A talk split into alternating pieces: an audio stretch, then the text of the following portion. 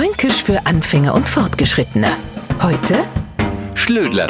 Es gibt doch nichts Schöneres als ein Menschen, der gerade so anfängt, Fränkisch zu lernen, zu verwirren. Da kommt uns jetzt ein Schlödler grad recht. Ein Schlödler, ein kleiner Schlot.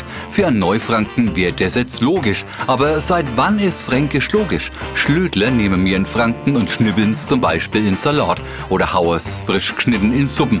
Und spätestens Etzettler der klar sei, dass Schlödler nichts mit am Kamin zu tun hat. Ja, vielleicht ein bisschen, weil Schlödler so lang und innerhohl ist. Also jetzt aber, Schlödler sind die röhrenförmigen Stängel der Frühlings- oder Lauchzwiebeln. Fränkisch für Anfänger und Fortgeschrittene. Täglich auf Radio F und als Podcast unter radiof.de.